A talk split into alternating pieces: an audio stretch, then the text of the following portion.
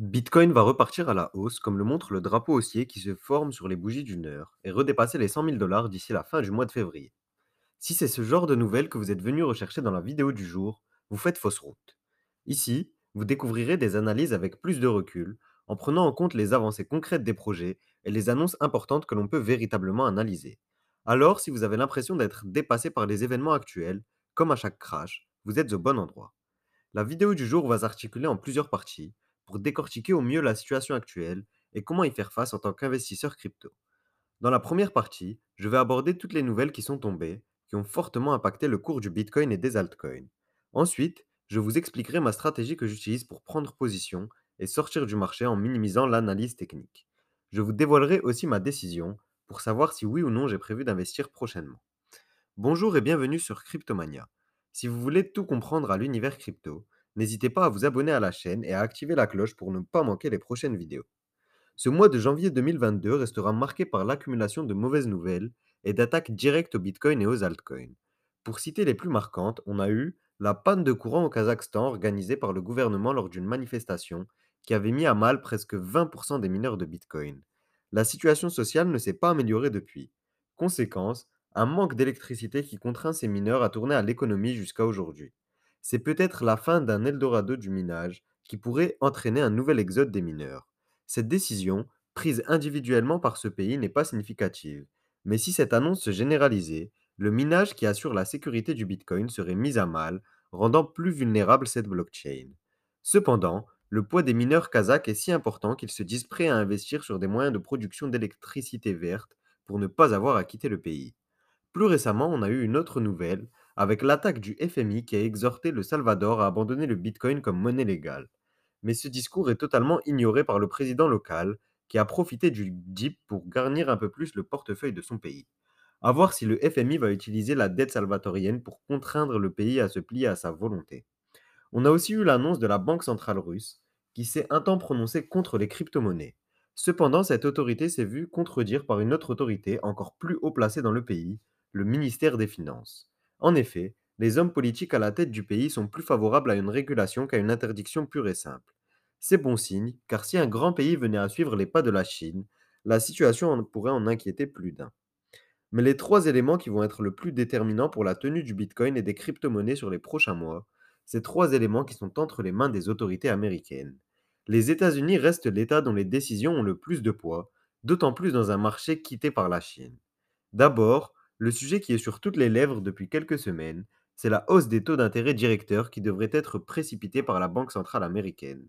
En effet, courant décembre, une révision de la hausse des taux avait été proposée pour l'accélérer fortement dès mars 2022.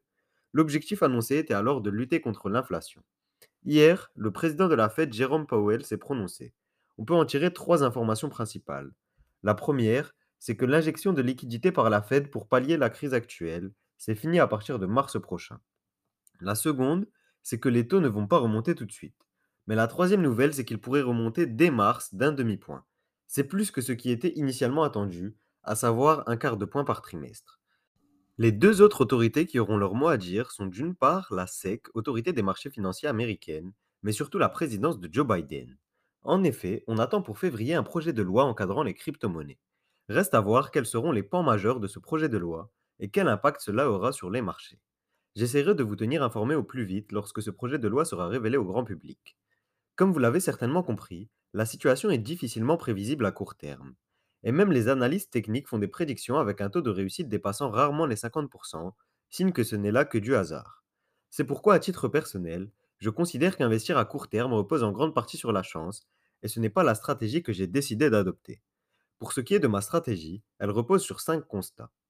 Le premier, c'est qu'il est impossible de repérer le bottom absolu et de prendre position à ce moment-là. En revanche, ce qu'il est possible de faire, c'est de prendre position après une forte correction dans les périodes d'incertitude du marché. Les investisseurs préfèrent souvent attendre que la situation se stabilise pour prendre le temps de prendre la bonne décision. C'est facilement repérable avec le Fear and Index qui est à 20 sur 100 actuellement, signe de la détresse actuelle. Malheureusement, le marché lui n'attend pas, c'est pourquoi il faut être à même de réagir rapidement. En tant qu'investisseur, ce n'est pas grave de rater le bottom absolu, d'autant plus si l'on a une vision long terme. Par contre, si un investisseur voulait se positionner il y a deux mois et qu'il ne veut plus aujourd'hui, avec des prix jusque 50% plus faibles, c'est que son raisonnement est défaillant. Personnellement, pour limiter le risque de se prendre une forte correction juste après avoir pris position, je ne dépose qu'une part du montant que je vais investir. Dans les périodes de doute comme celle que l'on traverse actuellement, cela permet de profiter des corrections en plusieurs temps. La seconde déduction que j'ai faite, c'est que le marché des crypto-monnaies n'est prévisible qu'à long terme. Malgré tous les efforts de certains, personne n'arrive à prédire le marché à court terme. Par contre, à long terme, le cours du Bitcoin, d'Ethereum et des projets de crypto-monnaies sérieux finissent par dépasser le précédent ATH, offrant des retours positifs à tous les investisseurs qui se sont montrés patients. Bien entendu, les événements passés ne présagent en aucun cas du futur, mais ils permettent de comprendre certains éléments sur l'univers crypto. Si vous êtes convaincu de l'apport de la blockchain comme technologie et des crypto-monnaies comme outils exploitant cette technologie, alors vous devriez être convaincu qu'à long terme, les projets sérieux réussiront sur tous les plans, y compris le plan financier. D'ailleurs, le troisième constat, c'est que seuls les projets qui répondent à certains critères survivent au bear market et au passage en eau trouble. Le bear market sur un marché non régulé comme les crypto-monnaies, c'est comme l'hiver sans chauffage. Seuls les projets préparés tiendront jusqu'au printemps. Sauf que l'hiver dure ici plusieurs années. Pour avoir un projet de crypto-monnaie solide, il faut une proposition de valeur claire avec un token utile qui continuera d'être utilisé au-delà de la spéculation financière. Il faut aussi une communauté active et engagée qui continuera d'utiliser les solutions proposées même pendant le bear market. Il est également important d'être doté d'une trésorerie importante pour pouvoir financer les avancées et le maintien du projet pendant la disette. En 2021, c'est des dizaines de milliards qui ont influé sur le marché pour financer des projets existants ou en lancement. Mais ça sera là le sujet d'une prochaine vidéo. Le dernier élément primordial pour un projet, c'est une équipe déterminée qui continuera à proposer des avancées techniques, même pendant le bear market. Le quatrième élément que j'utilise pour élaborer ma stratégie, c'est la périodicité du Bitcoin qui dicte le marché dans les grandes lignes. En dépit du développement des autres écosystèmes, il faut comprendre que le marché réagit encore comme un ensemble, suivant les grandes tendances instaurées par le Bitcoin. Le cinquième et dernier constat, c'est que nos émotions nous jouent des tours. Moi-même, j'ai fait l'erreur plusieurs fois de ne pas prendre mes profits en pensant que ça allait monter plus haut ou de ne pas investir en attendant la baisse. L'euphorie, les bonnes nouvelles et le sentiment d'invincibilité en bull market poussent à vouloir hold jusqu'au sommet. Mais vouloir vendre au top, c'est comme vouloir acheter au bottom absolu. C'est presque impossible et ça pousse à faire de graves erreurs. Pour contrer cela, la solution la plus simple mais aussi la plus efficace, c'est d'échelonner ses prises de position comme ses prises de profit. Pour cela, faites un plan lorsque vous prenez position, en indiquant votre prix d'entrée et vos paliers de prise de profit. Il vaut mieux prendre ces profits régulièrement en se fixant des paliers. Pour fixer ces paliers, vous pouvez utiliser votre prix d'entrée et votre projection réaliste pour la market cap globale du projet. Par exemple, on pourrait imaginer vendre 50% de sa position à x2 pour rembourser son entrée. Ensuite, on vendrait 10% par 10% à chaque palier défini. Cela permet de prendre ses profits régulièrement tout en continuant à profiter de la hausse. N'hésitez pas à me dire en commentaire si vous voulez que je fasse une vidéo où je vous donne les outils que j'utilise pour estimer le potentiel que pourrait atteindre un projet. C'est une idée de vidéo que j'ai, mais je ne sais pas si ça vous pourrait vous intéresser que je vous donne cette méthode.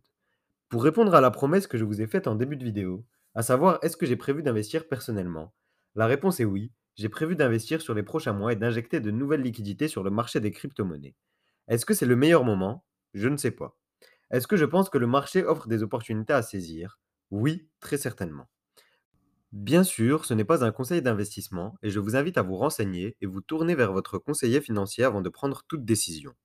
Par contre, je n'investis que des liquidités que je suis prêt à conserver sur le marché pendant des années, puisque je n'ai pas prévu de retirer avant 2025 au moins. J'échelonne d'ailleurs mon investissement de façon à ne pas injecter toutes mes liquidités au même moment sur le marché. Imaginons que j'ai une enveloppe d'environ 5000 euros que j'ai prévu d'investir sur les crypto-monnaies. Alors je vais échelonner mes prises de position en 10 fois 500 euros, tous les mois ou tous les deux mois en fonction des évolutions du marché, de mon ressenti et de mon analyse à l'instant T. Cela me permettra de me repositionner si le marché offre de nouvelles opportunités, plus intéressantes, tout en commençant déjà à saisir ce que m'offre le marché. En clair, l'important c'est d'agir consciencieusement, sans précipitation, d'avoir une stratégie, un plan et de s'y tenir. En ayant déterminé cela en amont, vous serez plus à même de savoir quel dip acheter et quand prendre vos profits. Pour la prise de profit, même si c'est trop tôt, il ne faut pas hésiter. Ça permet en plus d'avoir plus de liquidités disponibles lors des périodes de baisse. Dites-vous que même avec les stablecoins que vous gardez, vous pourrez générer du rendement d'au moins 20% par an. Ce n'est pas astronomique, mais il n'y a pas de quoi se plaindre. Si vous voulez savoir en détail sur quoi j'ai prévu d'investir avec les prochaines liquidités que j'injecte, n'hésitez pas à rejoindre le club by Cryptomania. L'accès à mon wallet est réservé à ses membres VIP qui me permettent d'être indépendant dans ma création de contenu et de vous proposer autant de contenu gratuitement. Le lien vers le club est en description, c'est patreon.com slash cryptomaniaclub. En rejoignant le club, vous aurez aussi accès à une vidéo bonus chaque lundi et d'autres avantages comme un live chaque dimanche. Pour ceux qui veulent participer au choix des sujets de vidéos YouTube, n'hésitez pas à nous rejoindre sur Discord, le lien est lui aussi en description. C'est tout pour moi, je vous dis à demain pour une nouvelle vidéo.